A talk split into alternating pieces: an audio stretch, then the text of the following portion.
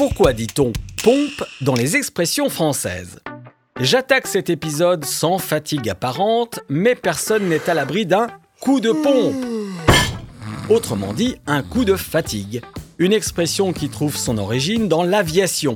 En effet, on appelle coup de pompe la chute brutale d'un avion quand il passe dans un trou d'air. Par extension, un coup de pompe est donc devenu synonyme de chute d'énergie. On peut justement manquer d'énergie ou être mal réveillé quand on marche à côté de ses pompes, expression populaire où le mot pompe correspond aux chaussures, qu'on a d'abord appelées ainsi parce qu'elles prenaient l'eau par la semelle.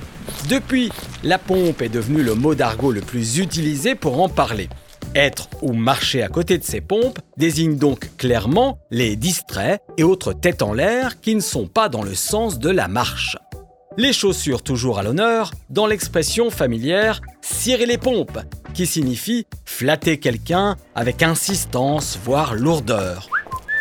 On saisit bien le parallèle entre le cireur de chaussures qui se met au pied de son client et l'image de celui qui s'abaisse à flatter quelqu'un pour être bien vu ou pour obtenir quelque chose.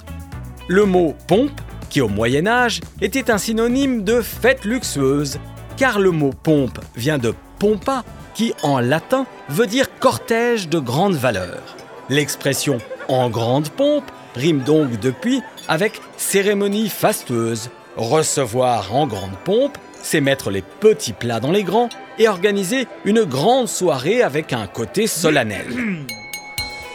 Rafraîchissons-nous maintenant avec un verre de Château la Pompe, qui désigne de l'eau potable et fraîche. Une vieille expression ironique ch'ti qui désignait l'eau du puits que l'on pompait pour la consommer. Sur ce, et pour éviter de vous ennuyer et que vous ne commenciez à penser que je vous pompe l'air, c'est-à-dire que je vous ennuie, je m'en vais faire des pompes. À bientôt.